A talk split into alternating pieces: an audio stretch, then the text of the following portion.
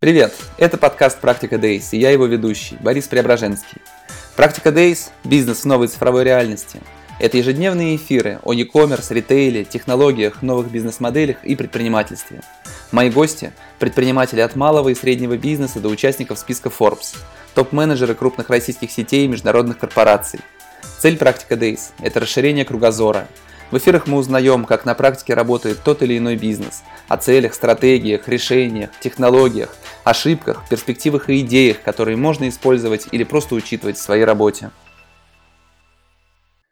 Всем доброе утро, всем привет, в эфире снова «Практика Days» и я Борис Преображенский.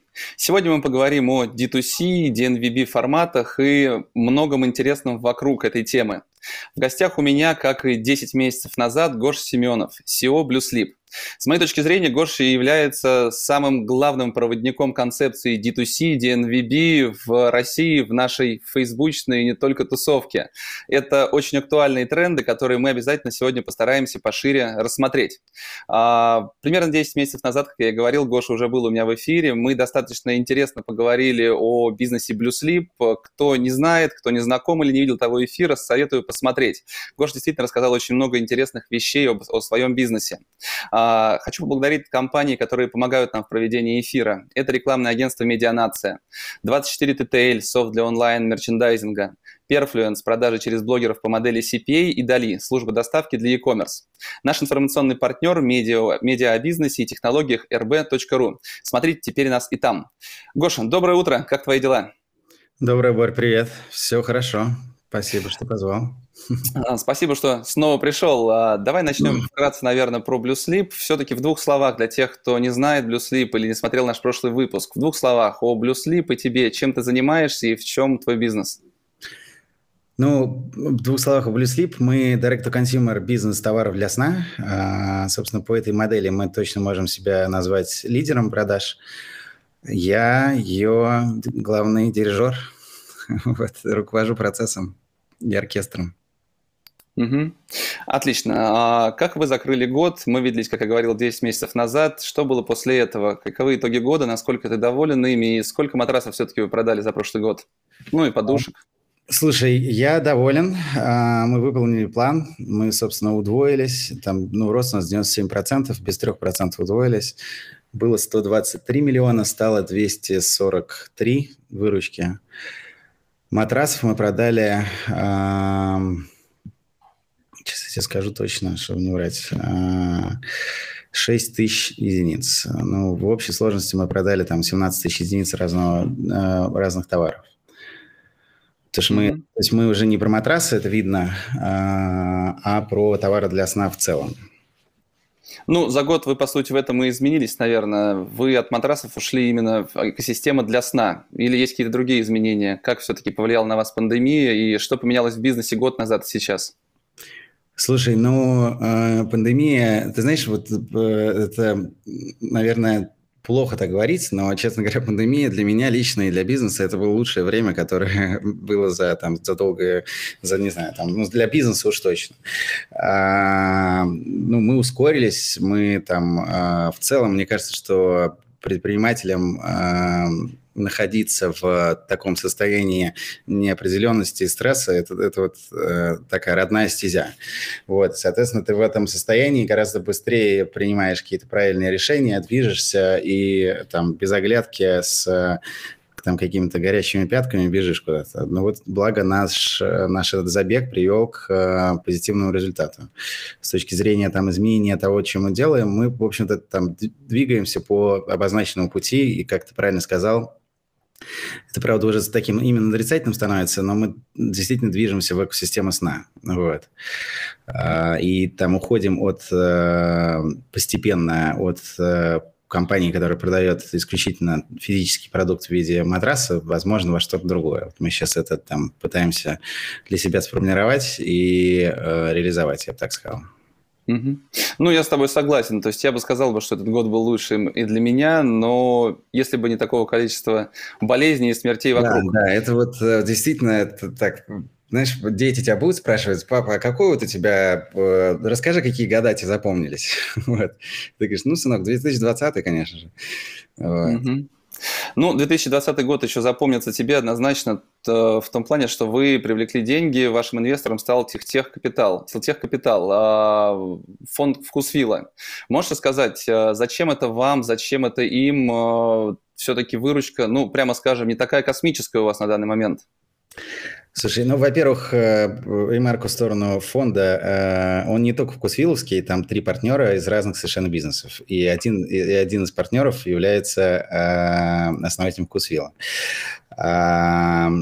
Зачем это нам? Это очень понятно, потому что мы, э, ну, у нас изначально как бы такая бизнес-модель была на э, внешнем капитале, вот. И дабы э, ре реализовывать вот амбиции там кратного роста, нам нужно такое топливо в печку, которое при этом это печка, которая там работает эффективно. То есть мы не там мы прибыльны, мы не, ну то есть там погода мы прибыльны, какие-то месяца, конечно, мы улетаем, но глобально это там, эффективная трата бензина, я бы так сказал. Вот. Зачем это Тилтеху? Я думаю, что, ну, конечно, лучше у них напрямую ответить, но э, мне кажется, что э, они хотят поучаствовать в D2C, э, в каких-то D2C-проектах, и мы, наверное, там одни из таких ярких их представителей, потому что э, у нас, безусловно, там мы, мы безусловно, не, одни, не, не один бренд, э, который может себя назвать D2C в России, но мы, наверное, один из немногих, который такой академически сделаны, как D2C, когда ты там с первого дня понимаешь, что ты являешься D2C, ты там э, строишь всю инфраструктуру, всю логику, всю стратегию, а не меняешь что-то существующее. Угу. Ну, я их обязательно спрошу и приглашу как раз Илью в эфир. А, все-таки давай тогда мы планомерно перешли как раз к теме D2C. Что такое все-таки D2C? Ты сказала стратегии, модели. Можешь подробнее рассказать? Все-таки то, что написано в книжках, то, что я могу сказать, это, наверное, отличается от того, что ты, прощупав D2C просто вдоль и поперек, можешь э, заявлять в, своем, в, своей, в своей речи. Да, ну смотри, э, во-первых, надо понимать, что D2C это там, ну, то есть это не какое-то супер новое явление. А, там ему на самом деле там в 1770 э, году а, у тебя молочники доставляли напрямую а, молоко в Америке до дома. Это тоже отчасти был D2C. Но как это неудивительно, такое, такое массовое распространение оно получил вот относительно недавно, буквально по-моему, лет 10 назад, а, чуть больше. А, и двигателем этому стала а, новая модель продаж, в общем-то, новая возможность новых коммуникаций с клиентом. То есть ранее ты не мог, ты не имел социальных сетей, ты не имел, ты не имел такого распространения таргета, и ты не имел возможность доносить настолько широко как бы посыл своего бренда до клиентов. То есть у тебя был контекст, условно говоря, а, и были социальные сети, которые не являлись продажным, ну, в чистой мере продажным инструментом, который являются они сейчас. И э, вот из этих двух как бы инструментов не складывался пазл. Uh, и пришли ребята, как это вечно случается в Америке. Все началось с Банобаса, это там Энди Дам такой есть, их главный английский, CEO и кофаундер. А, и они, в общем-то, переработали модель э, потребительскую и, э, наложив на вот это традиционное понимание, что бренду нужно общаться напрямую с клиентом, они переработали также и бизнес-модель э, самой покупки и э, маркетинговую стратегию, то есть коммуникацию э, прямую с клиентом. Как это будет выглядеть в условиях новых возможностей. И вот тогда пазл сложился, потому что появились эти возможности доносить там твою, э, твой бренд, твой, твою новую переработанную вот эту потребительскую модель совершенно там по-иному и с другой эффективностью до потребителей. Ну, в чем различие тогда э, традиционного ритейла, скажем, Асконы и Блюслипа, если вы D2C бренд, а они нет? Ну, смотри, у Асконы есть э, D2C подразделения, у них даже внутри магазина, условно говоря. У них есть собственный бренд, который они качают, который называется там Ascona, условно говоря. А, но глобально Ascona – это такой вертикально интегрированный ритейлер э, с огромным количеством брендов, которые они продают у себя на полке. И если бы они, например, внутри полки Аскона сильно очень акцентировали, что они, по-моему, какое-то время назад делали внимание на бренд Аскона, то они бы могли себя вполне называть Digital Native Vertical Integrated Brand. Они не Digital Native, тут тоже еще есть такая история. То есть они не родились в интернете, они как бы родились из розницы.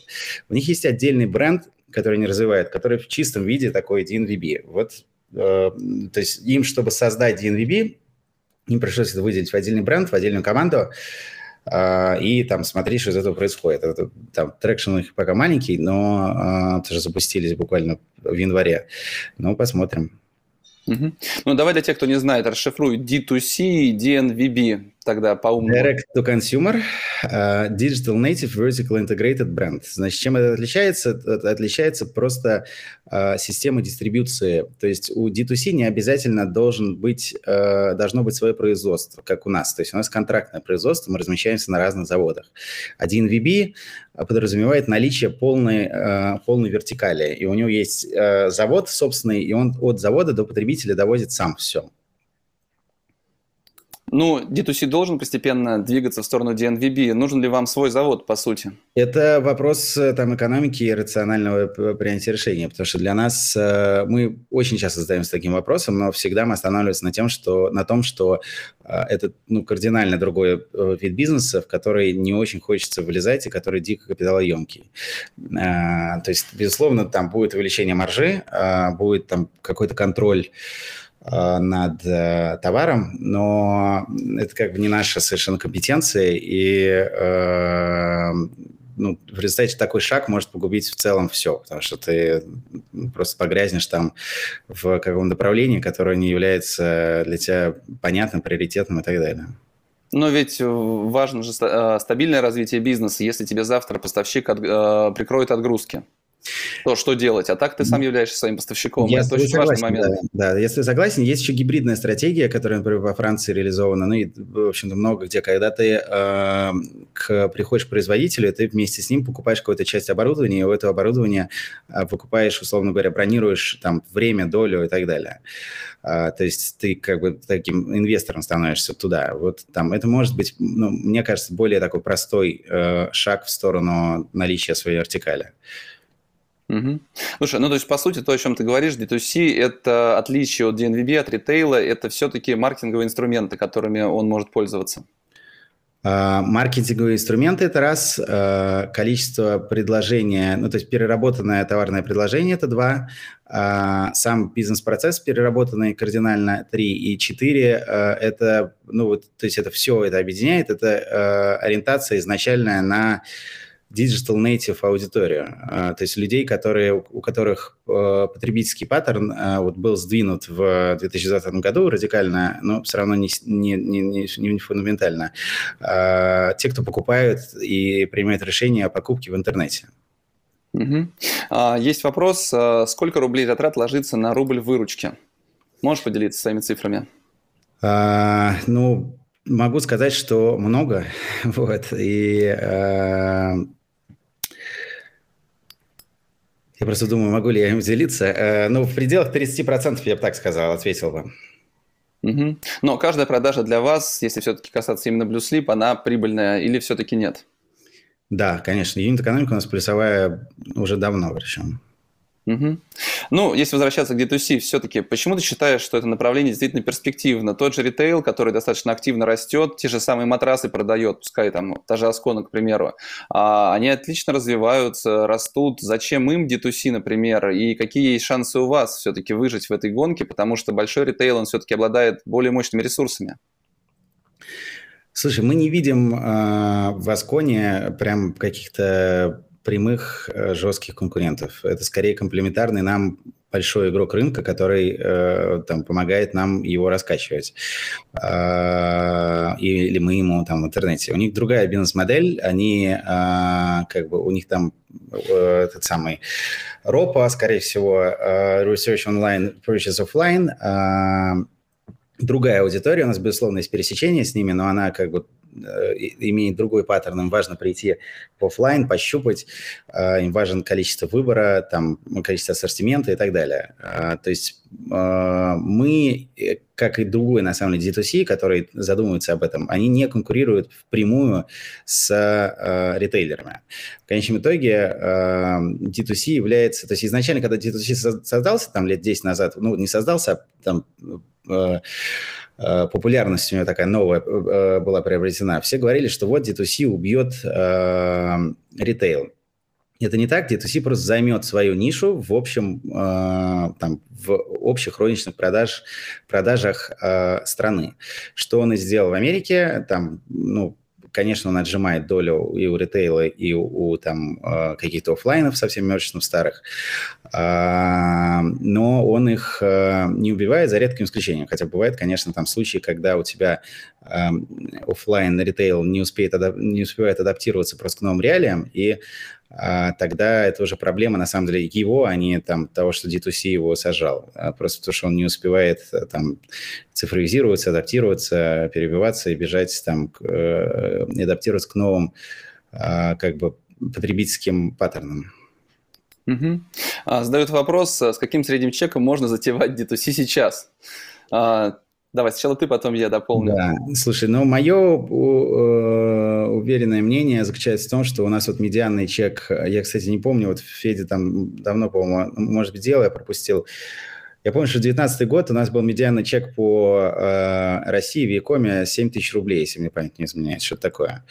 Э, вот я бы сказал, что в идеале, то есть ниже 5 тысяч рублей лучше не опускаться, просто потому что там уже экономика становится очень тяжелая. У тебя там все, что у тебя там, у тебя получается э, даже логистические косты там больше, чем 10% чека. Это уже тяжело очень. Угу. Слушай, но при этом нужно сказать, что делать различия, с каким средним чеком затевать D2C или любой другой бизнес, мне кажется, немного неправильно. А, мы видим, как огромное количество компаний, международных брендов развивают свои собственные прямые продажи клиентам, D2C направления, то есть как такой некий ответ э, ритейлу. А, почему это происходит? Мне понравилось в одном из обсуждений в Клабхаусе, это прозвучало а, совсем недавно. Большие ритейлеры потихоньку движутся к STM. Они развивают собственные бренды, кладут их на свои полки. Яндекс.Лавка, который потихонечку вытесняет всех остальных со своих полок. Ну и, собственно, весь большой ритейл, э, который потихоньку размещает на полках, в первую очередь, свои собственные бренды. Понятно почему. Здесь, э, по сути, ответ международных производителей, локальных производителей – это развитие собственных прямых продаж, просто потому что завтра их может не оказаться на полке. И говорить, что создавать какой-то новый бизнес, нет, это, с моей точки зрения, все-таки модель модель именно а, модель коммуникации с клиентом в первую очередь, э, представить свой бренд, его ценности через такие digital-инструменты. А, если говорить про все-таки D2C формат, а, считаешь ли ты marketplace бренды таким новым D2C?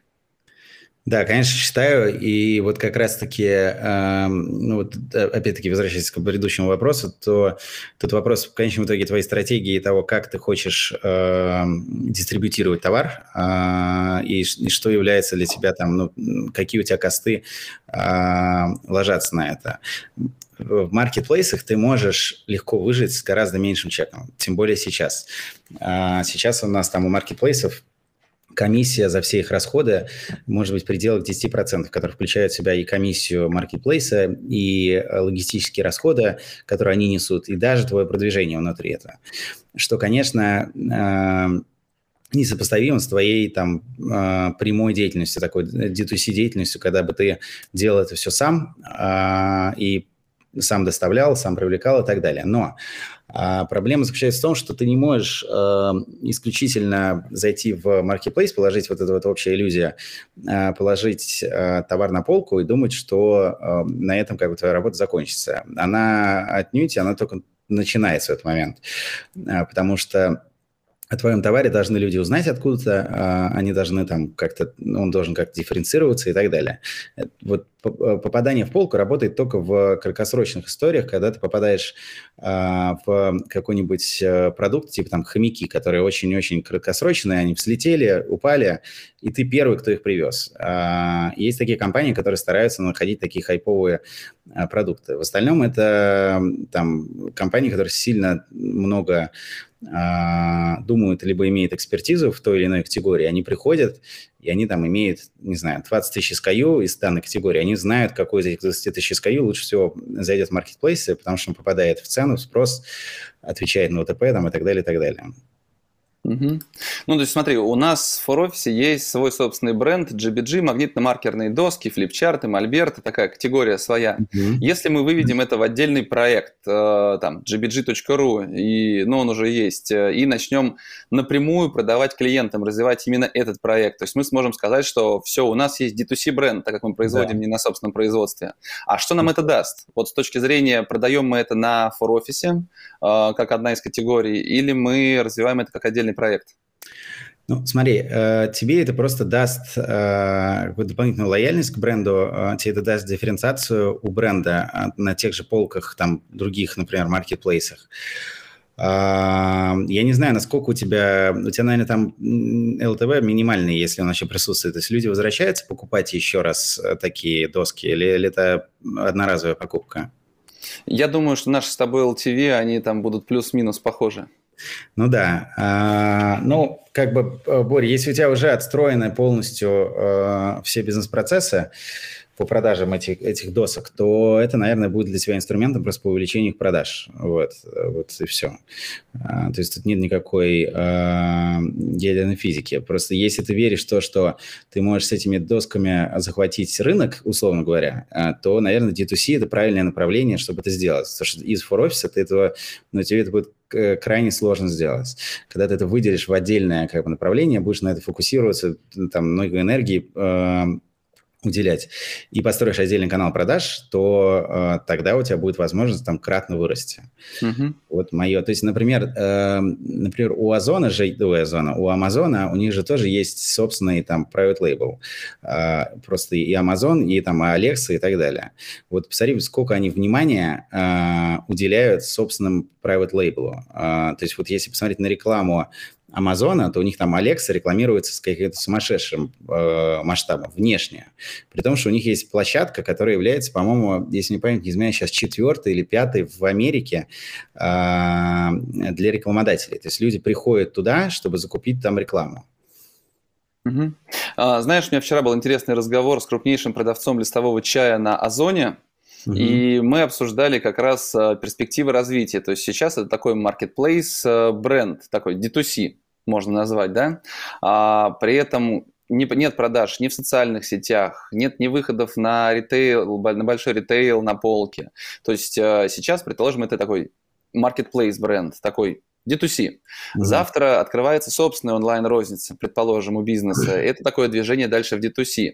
Ну а потом происходит выход э, в оптовый канал, в розницу офлайн, в онлайн-розницу, возможно, открытие собственных небольших э, корнеров. То есть где бренд перестанет быть D2C брендом, на каком этапе? Или всю жизнь, даже работая в офлайне, даже когда основные продажи переместятся, предположим, в офлайн, он будет оставаться таким э, D2C, я не знаю, гибридным брендом? Смотри, мое понимание следующее, что если бренд э, стоит на полке э, маркетплейса и не имеет своих социальных сетей, э, то его сложно назвать D2C брендом. Я объясню почему. Потому что социальные сети это для тебя не только инструмент коммуникации с клиентом, но и сбор и, и, и как бы инструмент сбора обратной связи, что архиважно в D2C. Что такое D2C? И как бы почему они, почему они вот там э, имеют такую какую-то резонансность в тех или иных э, disruption, который называется, в тех или иных нишах в Америки, потому что они могут очень быстро собирать обратную связь от клиента и итерационно очень быстро приходить к оптимальной матрице. Если у нет обратной связи от клиента, то у тебя как бы нарушается, ну, ты, ты такой наполовину D2C, как бы э, какой-то глухой, немой, и оперируешь как вот э, в старой парадигме, когда э, там, э, то есть, знаешь, вот, э, чем э, что сделал D2C? У тебя есть э, в старой как бы логике, у тебя были э, магазины, ритейлеры, да, которые перепродавали товар. Они собирали огромное количество связи, э, огромное количество обратной связи в офлайне с клиента. Они почти ничего не могли сделать с товаром. Если у них не было STM, даже если у них было STM, им было сложно дифференцировать это у них в магазине и так далее. И так далее. Но, допустим, у них там не было STM, да, был завод, у которого, который мог сделать все, что угодно с товаром, но у них было почти ноль обратной связи, потому что между ними еще было куча там дистрибьютор, менеджер-дистрибьютор, еще и так далее, и так далее. Пошел D2C и говорил, мы находимся посередине, мы коммуницируем как с клиентом, так и с производителем. И очень быстро, итерационно приходим к а, оптимальным, оптимальному торговому предложению для клиента. Вот что сделал, например, One Dollar Shave Club. Он сказал то, что э, я считаю, то, что на самом деле, там, будучи потребителем э, бритв э, мужских, это абсолютно правильная вещь. Я очень сожалею, что их нет в России, потому что э, я думаю, что ты тоже знаешь, что когда ты э, там вот э, лезвие для станков, жилет, который является таким монополистом, они стоят ну, каких-то бешеных денег. То есть там упаковка стоит полторы тысячи рублей, и тебе нужно ее там по 3-4 раза в неделю менять. И пришли ребята и сказали, «А почему вообще это так должно быть? У тебя просто три маленьких железочки стоят 50 долларов, ну там не 50, не знаю, 20-30 долларов. Давайте мы это все переработаем, и э, сделаем вам модель подписки, и вообще, в принципе, по доллару будем продавать э, эти лезвия, но будем продавать вам там крема и так далее, и так далее, на этом как бы наживаться. Э, и вот такой вот подход, он, конечно, работает, потому что они потом, когда, э, когда они э, когда они продавали клиентам, они получали обратную связь, они, они улучшали матрицы и так, далее, и так далее. И в результате вот итерационно они пришли к какому-то оптимальному торговому предложению, которое ну, радикально сильно отличается от того, что было до этого. Угу. Слушай, но при этом ты сам сказал про завод. Э, по сути, завод, который производит для нас магнитно-маркерные доски, например, в какой-то момент он, послушав наш с тобой, например, эфир, говорит, елки зеленые, я сам могу быть D2C. А, и тут начинается D2C, M2C. Как ты считаешь вообще, вот э, развитие M2C, это следующий тренд после D2C будет, когда а, производитель сам продает напрямую? И будет ли это D2C или все-таки какой-то другой, а, другой формат, по-другому работающий и выглядящий? Ну, смотри, это может быть DNVB в конечном итоге, но я честно тебе скажу, что таких примеров в мире очень и очень мало, потому что э, если ты ведешь э, такую digital трансформацию радикальную э, от завода, то тебе нужно пройти очень и очень много э, каких-то фундаментальных изменений, там, как в бизнесе, так и в голове э, людей. Ну, это, извини, Гош, это вопрос денег. Пригласите Гошу Семенова и Бориса Преображенского, дайте каждому зарплату, не знаю, там, по 3 миллиона рублей в месяц. Я думаю, что мы пойдем на такие условия, интересно. И мы, я думаю, сможем вот прям взять этот бизнес и вот да, и получить из этого что-то интересное. Мы можем так сделать с тобой, но при условии еще одном. Деньги тут не только будут, к сожалению, а, единственный критерий. При условии того, что нас сделают таким отдельным каким-то спецназом или еще что-то, ну, как угодно это можно назвать, командой, которая, которая имеет абсолютную независимость к а, головному офису. Потому что если такого не будет, то это в результате скатится к, э, к традиционным бизнес-процессам. Потому что у тебя, представляешь у тебя ментальность э, там, бухгалтерии, юристов, э, всех кого угодно, она все равно остается старой. А тебе тут нужно бежать впереди паровоза, э, там, ну, не зацикливаться на старых как бы, э, процессах, тебе нужно все радикально быстро переделывать. Вот такой вот радикальный shift, он получается очень мало у кого в мире в целом. Вот у Nike, например, это получилось случилось. А, и они там репортовали, вот Женя Шепелина видел вчера выкладывал, что, что у них D2C выручка составила уже, по-моему, 35% или что же такое. И это как бы, ну вот на уровне Nike это кардинальный shift. И, и таких компаний в мире их очень мало, а, которые а, смогли бы как бы переобуться и переформатироваться. И надо понимать, что Nike это все-таки там, ну, ближе к клиентам, ближе к продажам, к маркетингу, то есть это более современная компания, чем производитель, условно говоря, с точки зрения маркетинга. Я не хочу обидеть никого, никаких производителей, вот, но а, когда ты приходишь, я просто работаю с производителями, я вижу, как это, как это выглядит, то есть там у людей, э, ну, совершенно другая ментальность, другой другой подход к бизнесу. Они uh, там в хорошем смысле тоже сделали крутой бизнес, умеют зарабатывать деньги. Но они привыкли жить в одной парадигме, а тут приходят какие-то Бори с Гошей, просят кучу бабок и еще делают все не так, как они привыкли. Представляете, насколько... вот И тут, внимание, насколько у них хватит терпения на все это смотреть. Ну, здесь еще надо сказать, что производитель, например, у которого ты производишь свои матрасы сейчас, в какой-то момент решит, окей, начинаю, не знаю, M2C развивать, выйдет на marketplace и напишет, что это то же самое, что мы делаем для Blue Sleep.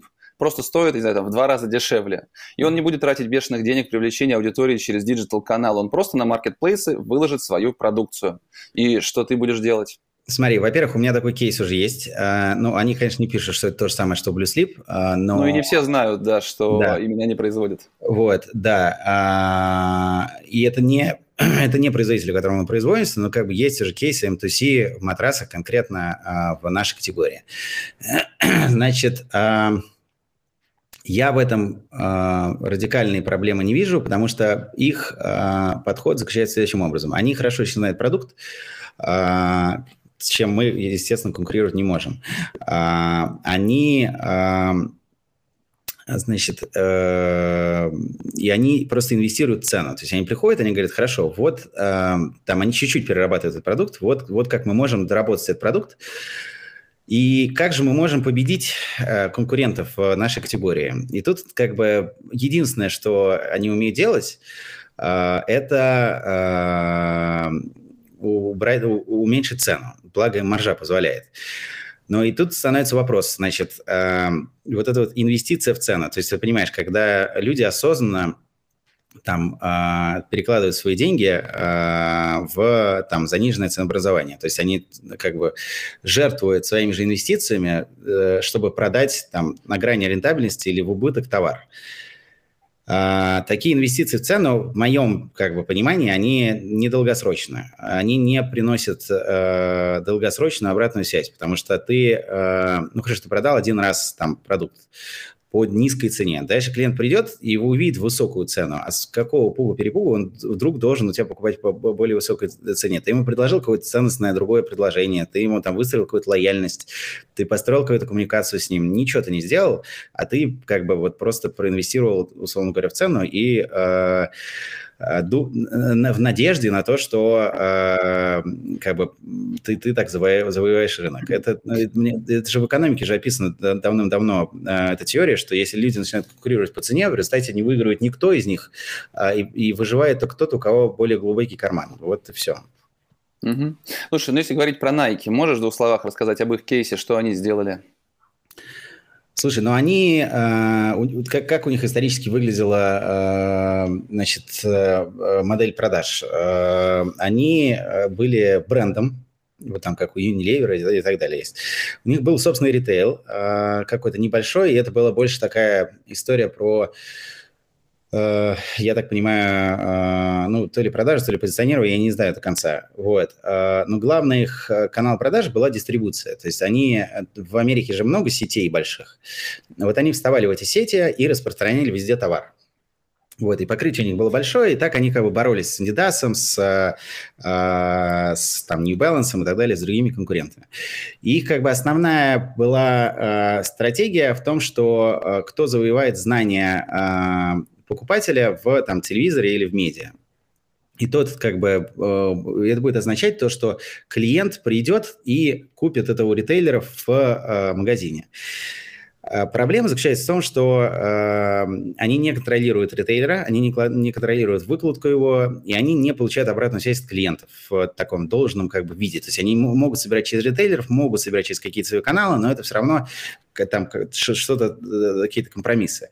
И в какой-то момент они сказали то, что мы, значит, отказываемся полностью от дистрибуции. Это, конечно, очень мощный шаг от них был. Э, закрывают всю дистрибуцию, они говорят, дальше мы будем продавать все сами. А мы будем строить собственный ритейл, и мы будем строить, инвестировать сильно э, очень в э, собственно онлайн. Они не отказались, по-моему, от всего ритейла, но они там поступательно это делают. И вот если посмотреть график, то у них там, ну, то есть, я говорю, доля, это уже, по-моему, 35 или что такое процентов, э, это их D2C продажи. А, ну, то есть, как бы такой серьезный, а, осознанный шаг с продуманной стратегией и так далее. Но ведь это неудивительно, когда ты закрываешь продажи на маркетплейсах, э, доля продаж, которая искала тебя именно там, она перетечет на твой собственный сайт, например, да, и свои собственные продажи должны вырасти, поэтому именно высокий процент, растущий процесс, мне не кажется в этом плане удивительным совершенно у Nike. Вопрос, наверное, в абсолютных значениях, что у них происходит, насколько я знаю, они тоже не, растут. Да, при этом-то они тоже растут, вот это не важно, конечно, они же растут, и доля D2C растет, вот.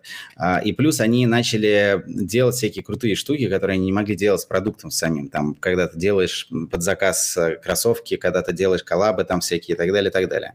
Ты это, тебе это реализовать через там Amazon или дистрибьюторов очень-очень сложно. Угу. Ну, ты знаешь очень много разных кейсов, э, мировых примеров, кто как делал. Если говорить про а, большой бренд, который продается на полках в ритейле, который развивает как-то свой онлайн, а, может быть, свою офлайн розницу а, каким ты видишь для них путь именно развития D2C, наиболее перспективное направление, направление такой долгосрочной стратегии э, роста собственных продаж? Что им стоит, с твоей точки зрения, делать сейчас? Ну, мне кажется, им стоит поговорить с клиентом, как это не, не парадоксально, но э, имея огромную клиентскую базу, ты получаешь оттуда колоссальное количество инсайтов. Поговорить с клиентом, это значит сделать каздев и там понять, глубинную причину покупки твоего товара, какую-то проблему решаешь, э, как тебя воспринимает э, покупатель, э, как тебя воспринимает, там, можно сделать еще какой-нибудь анализ, какой, какое у тебя там знание с подсказкой без внешнего рынка, как тебя воспринимает человек в там, который просто в этом самом, ты, ты делаешь в онлайн-табло, знает ли он про тебя или нет, если знает, то как он тебя воспринимает и так далее. То есть не из клиентской базы, я имею в виду. Вот. И дальше, э, сделав такой качественный и количественный каздев, а, ты можешь переформатировать свою стратегию, а, как с точки зрения коммуникации, так и с точки зрения продукта и своих УТП. Вот. И дальше строить от этого свою какую-то D2C-стратегию. Э, там, зная те инсайты, которые ты получил, э, проведя какой-то там, ну, брейншторм и рефлексируя на них, и, и там выделяя какие-то важные моменты, э, создав новую такую коммуникационную стратегию, которая бы подразумевала внутри себя и продукт тоже новый. Вот. Угу. А marketplace бренды? Если есть сейчас бренд, вот как вчерашний мой эфир, э, крупный продавец на маркетплейсе. Ему, чтобы стать полноценным D2C бизнесом, но по факту с годами вырасти в большой, э, интересный, привлекательный для инвестиций, для продажи бизнес. Куда ему стоит двигаться с маркетплейса в первую очередь? Как приходить к этому формату? Ну, смотри, я повторюсь, в моем понимании ему нужно выстроить э, какой-либо канал прямой коммуникации с клиентом. А, как он это сделает, это уже он должен как бы придумывать. А, он может пере, там, переносить всех в мессенджеры, например. Может, э, у маркетплейсов у некоторых есть возможность коммуницировать в чате с клиентами, но это как бы тоже коммуникация, но такая она чуть-чуть оборванная, кустарная. А, он может переносить всех в мессенджеры, может переносить всех в социальные сети, а, на сайт к себе, как угодно. Но вопрос, как он это сделает из маркетплейса. из маркетплейса он это может сделать, там, а, выдавая какую-то программу лояльности, например, внутреннюю свою. Сейчас меня маркетплейс, конечно, убьют, наверное, за такое. Они убьют и те бренды, которые так будут делать. Да, если да, найдут. Да. Да, да, да, вот. Э, ну, как бы вкладывая какую-то там вкладыш внутрь упаковки и э, призывая всячески э, там людей зарегистрироваться, подписаться, вписаться в их коммуникацию. Дальше, как они это сделают, им нужно проводить все, что я говорил. Им нужно спрашивать обратную связь, спрашивать там причины покупки, ассоциацию с покупок, там разницу выбора и так далее, и так далее. Угу. Но при этом нужно говорить о том, что если сейчас э, собирает концепции маркетплейса, отличные инвестиции. Если сейчас э, там определенные категории стартапов их замечательно собирают, то и D2C – это такое очень интересное, перспективное, э, благоприятное, наверное, звучное слово для инвесторов. Э, вас оценивали, когда в вас входил Тилтех Капитал, э, явно не по прибыли. То есть все-таки с твоей точки зрения перспективность, то есть опять-таки возьмем моих вчерашних гостей, Рома, прости, а, им, чтобы стать такими а, инвестиционно привлекательными, что им для этого сделать и каким образом их могут оценить в дальнейшем? Ну, смотри, им надо э, понять там какую-то свою долгосрочную стратегию э, и ее э, базировать на чем-то. Базировать ее нужно на какой-то там, на каком-то либо исследовании, когда они пойдут к каким-нибудь там консалтерам и так далее, и они, они им проведут фокус-группы и так далее. Я, честно, в это слабо верю. Мы обжигались об это э, не раз. Я верю в прямую коммуникацию с твоими там реальными или потенциальными клиентами, которые проводишь ты сам. То есть тебе нужно накопить базу знаний, грубо говоря. А, на этой базе знаний ты делаешь а, свою стратегию. Стратегия может, на самом деле, заключаться в том, что ты вообще не будешь выходить из маркетплейса. Просто ты поговори с ними, ты говоришь, смотрите, вот теперь я знаю, почему именно меня должны покупать. Вот мои конкурентные преимущества, вот мои УТП, вот мой уникальный продукт. А, и я как бы обладаю там сумасшедшим количеством знаний а, о полке маркетплейса, и я уверен, что я могу быть лидером. И вот мои механизмы защиты от того, когда придет э, какой-нибудь большой игрок чайный, э, там, не знаю, майский чай, и не убьет меня. Вот. Э, если он все это может, может на это ответить, он может оставаться и маркетплейс э, в целом. Но в моем понимании логичным шагом по защите половины из этих всех э, вещей является прямая коммуникация внутри социальных сетей с клиентом, вырабатывание лояльности к бренду и в целом ценность э, оценки э, вот этого бизнеса, потенциально венчурного или даже не венчурного, заключается в бренде, потому что ты продаешь на самом деле э, там знания, лояльность и каких-то там ну, потенциальных твоих фанатиков бренда. Если ты можешь это сделать, тогда ты можешь оправдать а, там а, свою какую-то оценку и видение долгосрочное. Потому что ты говоришь, ну, как бы, смотрите, моя...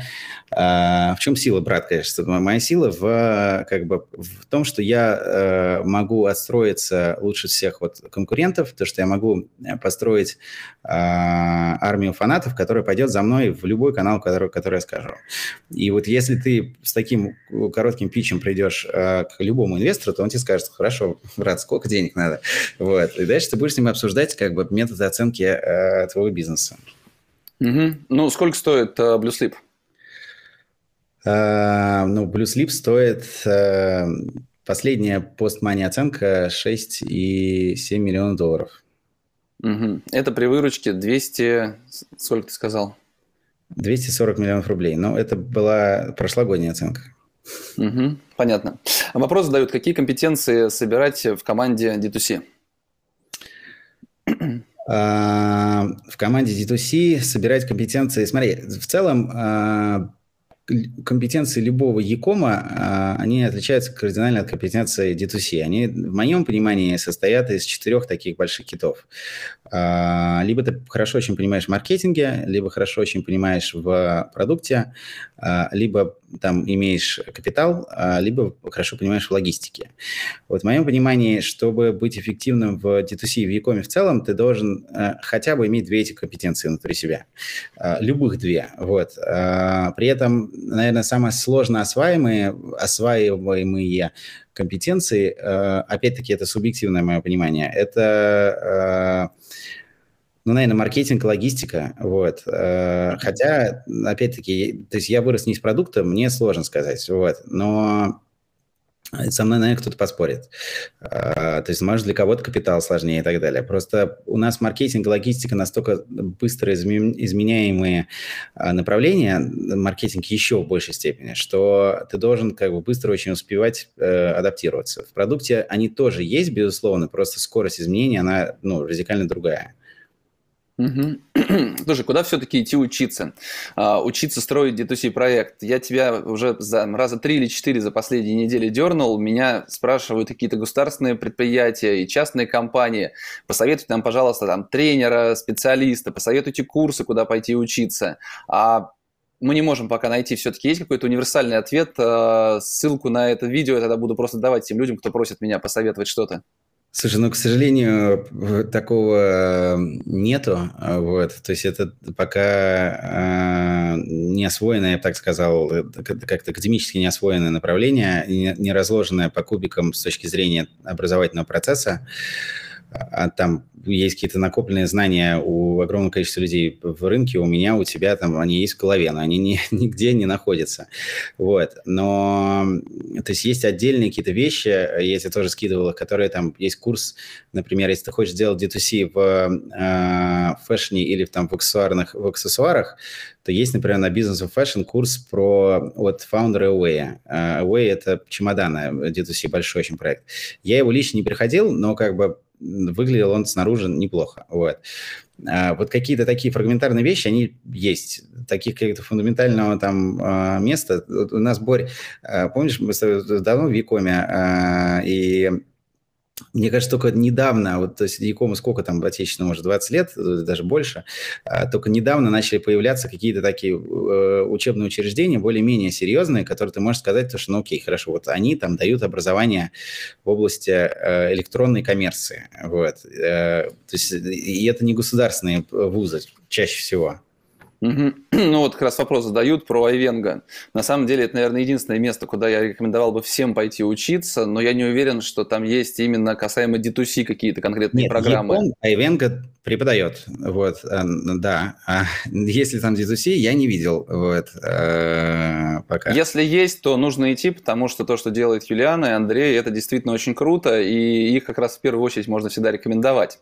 Но вот про D2C интересно. Если не прав, то напишите, пожалуйста, буду, возьму себе на заметку заметку обязательно. Ну, да. а, если говорить про э, Каздев, еще хотел отметить, э, ты несколько раз упомянул, у нас недавно был очень интересный эфир именно про Каздев, что это такое, как его делать. Э, я рекомендую посмотреть, потому что это действительно очень полезная штука.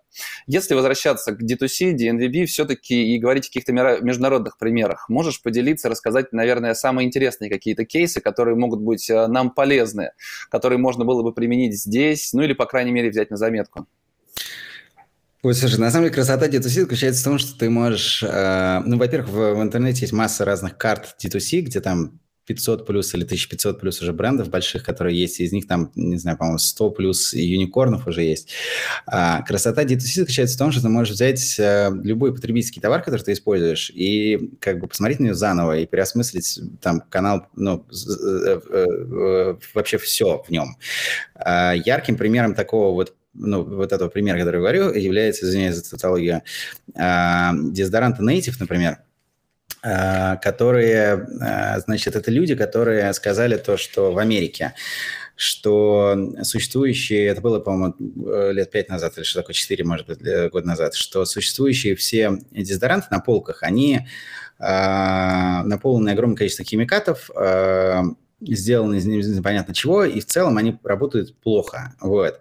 И на волне э, такой осознанности и как бы э, заботе о экологии а, ну еще они, естественно, загрязняют э, население, и процесс их, э, э, процесс их разработки сам по себе не экологичен, и, там, э, и так далее, и так далее.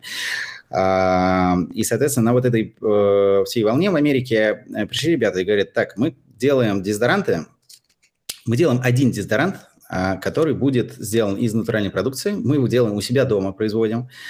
А, и мы а, просто до, уровня фанатизма хотим получать обратную связь от клиентов. И дальше происходит абсолютное чудо, потому что ты, э, у, у людей приходит обрат, вот обратная связь, про которую я говорю. Э, люди записывают видео, где они рассказывают, как они пользуются дезодорантом в таком UGC формате. А, и дальше эти красавчики, они берут и ставят это видео в рекламу, и это является коммуникацией, э, это является их основной э, коммуникационной стратегией. А, значит, эту компанию купил Procter Gamble за 20, по-моему, или 200 миллионов долларов. Я просто честно не помню, в Америке там все время какие-то сумасшедшие цифры, когда у них было 5 SKU, 5 видов а, дезодорантов. Это вот форм, там, ну, каким-то ярким примером D2C. А так их очень много, а, надо смотреть просто по нишам. Dollar Shave Club, ну, в моей, моей, например, там ниша матрасов есть Purple компания, которая Э, там оценивается в 2,5 миллиарда долларов, э, который производит товары для сна с там уникальной такой э, каучуково-резиновой э, какой-то вставкой. Э, есть Allbirds, например, это люди, которые... У меня, кстати, есть кроссовки очень удобные, которые делают кроссовки из шерсти э, натуральной супер удобные кроссовки. Есть вот эти Way э, с чемоданом, я их не покупал, не знаю, но как бы тоже такие достаточно яркие. Хотя говорят, у них там какие-то есть проблемы, но они на, на уровне корпоративной культуры и там толерантности какой-то американской.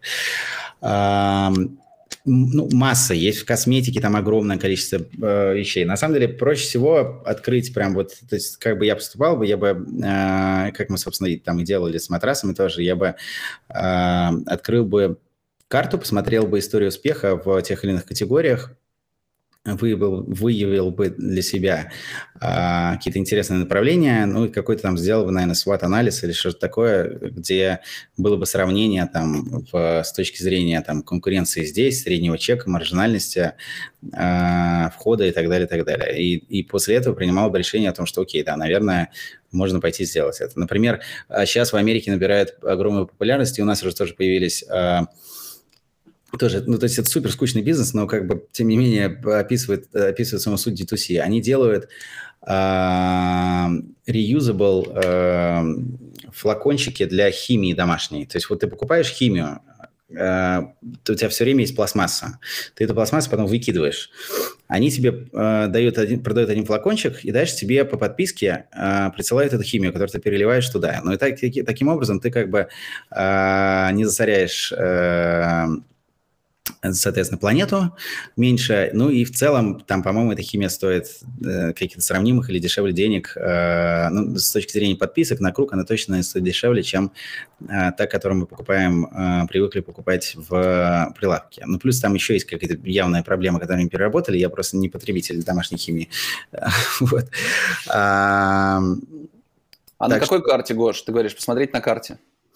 Слушай, я кину куда-нибудь в Facebook. Есть их много, на самом деле. Есть iUp, называется, а, агентство большое, очень американское, они делают, если вбить в поиске iUp D2C Map, по-моему так, IAB, вот, то у них там есть э, одна из таких, но она может быть уже какая-то там не супер актуальная. Угу. Ну, если скинешь мне или в комментариях к этому видео на Фейсбуке, то мы по остальным площадкам тоже растащим его. Спасибо. А, нам уже предложили создать на базе Ивановского политеха курс по D2C. А, и комментируют, а, что в Айвенго, да, есть, и защищали уже по D2C маркетплейсу кто-то даже там курсовую делал. Вот, Виктория, так что, видимо, из Айвенга, да? Ну, ну, не знаю. Ну, Айвенга действительно, то есть, знаешь, это есть продукты, которые я вообще стараюсь поменьше всех рекомендовать, но здесь это снимает с меня в первую очередь главную боль, когда говорят, Борис, расскажите, а поделитесь, а помогите, идите туда, там все расскажут. Для меня это как бы самый простой ответ, и я думаю, что самый правильный. Боря, знаешь, задумайся, вот так, такого места их до недавнего времени не было. То есть Айвенко совсем мало лет, там и другим школам их мало лет. То есть вот тебя все время, помнишь, спрашивали, а куда, где научиться? Гоша, школ очень много, школ очень много, им уже очень много лет. Другое дело, что никто нормально не делал. Я представляю, ну, да. какие нужны усилия для этого, как это сложно. Поэтому, ну, это отдельная история, наверное. Мы еще с Юлианой, может быть, обсудим ее как-нибудь в эфире. Давай просто про, про начало еще интересно. Ты сказал о том, что вам э, изначально бизнес строился как инвестиционный, и вам необходимо топливо для развития. Вот я, например, придумал э, делать, не знаю, там, экологичные э, телефоны, чехлы экологичные какие-то новые, ну, что придумал, да, а, либо производить э, лампы для подсветки. Как мне прийти к инвестору и сказать, ребят, у меня есть идея, мне нужны деньги, нужно топливо для того, чтобы развивать этот бизнес в формате D2C. А, услышав D2C, они скажут, о, давай, там, телтехкапитал, давай, мы денег дадим. Или скажут, что что, покажи MVP, вот как это работает. Все-таки, если говорить о стартапах, то там примерно понятно, и MVP там проще, наверное, зачастую сделать, реализовать. Но как в этой нише, в таком физическом бизнесе это делать? Да и тут, на самом деле, не надо э, усложнять процесс. Вот у тебя был, э, как зовут, я забыл, э, который Мосигра. Э, Дима Кипкала. Дима Кипкала, точно, да. Вот Дима э, рассказал при, прекрасную э, стратегию по его такой э, венчурной студии, которую он недавно даже наз, узнал название, как это называется, что он вкладывает 150, по-моему, он говорил, что такое тысяч рублей в проверку, ну, от 150 там, до миллиона рублей, по-моему, в проверку гипотезы. Вот на самом деле за эти деньги ты можешь проверить, ну, гипотезу, мне кажется, что почти любого бизнеса, если это не какой-то там, э, не знаю, трактора э, для B2B, э, условно говоря. А, потому что тебе надо сделать лендинг, тебе нужно сделать какой-то продукт, ты его можешь продать и потом извиниться, как бы, у тебя же какая задача? Тебе нужно получить спрос, э, там, валидированный спрос, то есть ты можешь его продать клиентам, там, не знаю, потом извиниться, сказать, что вот это наша там первая итерация, мы отправим новую, э, у нас была задача там э, просто проверить, насколько вам это было интересно, условно говоря. Ну, не знаю, в качестве вреда. А так, в целом, ты делаешь лендинг, делаешь минимальную партию, сам у себя дома переупаковываешь э, в коробке э, туда, и, и дальше ты можешь просто вот там пойти по друзьям, еще кому-то там. Э, правда, тут будет байс на чуть-чуть принятие решения, но все равно, э, то есть задача как бы валидировать э, твое э, предложение в лице клиентов. И ты можешь его делать количественно на этапе просто опросов. А можешь качественно на этапе э, уже продукта и реального предложения. Потому что, конечно, когда ты людям говоришь, а если бы у нас была такая там продукт-услуга, и она стоила бы столько, вы купили бы, они говорят, да-да-да, конечно, мы купили бы. По факту получается, что там есть расхождение. Но все равно это тоже там определенный признак того, что э, есть спрос на это. Угу. Ну, а если говорить о перспективах все-таки D2C направления на нашем российском рынке, то есть как ты себе видишь ритейл, онлайн-ритейл в грядущие, не знаю, там, 5 лет, например? А, останутся маркетплейсы, останутся омниканальные ритейлы, D2C. Вот как ты видишь все вот это, какую долю будет занимать D2C, а какие другие модели будут еще а, иметь хорошую долю? Слушай, ну, э, во-первых, я вижу это дико интересным, вот. Во-вторых, э, у нас как бы уникальная страна, где, э, в хорошем смысле, где э, есть э, живая, здравая конкуренция в онлайне и, не, и, и, и вообще не консолидированный почти рынок. Э, ну, то есть за исключением некоторых ниш, и то даже там как бы э, эта консолидация, она несравнима с э, Америкой с точки зрения там доли рынка. Вон NVIDIA была, э, был лидером, а DNS его взял и догнал. Вот, э, поэтому маркетплейсы будут рубиться друг с другом, совершенно точно кто-то кого-то сожрет, маркетплейсы уже пошли в рамках построения экосистемы в различные вертикали. Я уверен, честно, что они пойдут в D2C, и тут мы их ждем. вот. А, а D2C в целом займут э, долю рынка во всем ритейле, как это происходит в Америке, ну и в Европе э, в целом. Ну и, соответственно, маркетплейсы тоже консолидируются до какого-то определенного момента. Потому что, ну, если смотреть там на Америку и Европу, там у, у Амазона от 60 до 80% доли рынка. Еще будет очень интересно, если к нам приедет Amazon, вот тогда будет, конечно, лютая Рубилова у нас в онлайне, и, честно говоря, мы с тобой как, э, как продавцы э, в онлайне, как вендоры в маркетплейсах от этого только выигрываем. Угу. Гош, спасибо большое за рассказ. Я думаю, что многим я покажу это видео, многие увидят самостоятельно его, и такое прояснение, как раз представление о том, что такое D2C, DNVB должно было произойти. Спасибо тебе большое и успехов тебе и Блюслипу. Очень приятно наблюдать за тем, что ты делаешь, общаться и учиться. Учиться и учиться у тебя. Да, спасибо. Спасибо. Пока. Mm-hmm. Пока. А, а я вкратце, наверное, проанонсирую, э, что я сделаю в ближайшие дни. А, я готовлю платформу для D2C, платформу по поиску а, инвесторов, по продаже marketplace брендов, а, новых D2C, по, акселерацию, по акселерационной программе для D2C брендов и marketplace брендов. В общем, будет интересно, следите за анонсами, а мы продолжим завтра, если не ошибаюсь, в 9 или в 10 часов утра. На practicadays.ru размещена программа предстоящих эфиров, размещена, размещен список всех прошедших эфиров, и в том числе с Гошей вы можете найти его там, посмотреть наш, наш прошлый эфир. Всем спасибо и до новых встреч. Пока. Спасибо, что дослушали этот выпуск до конца.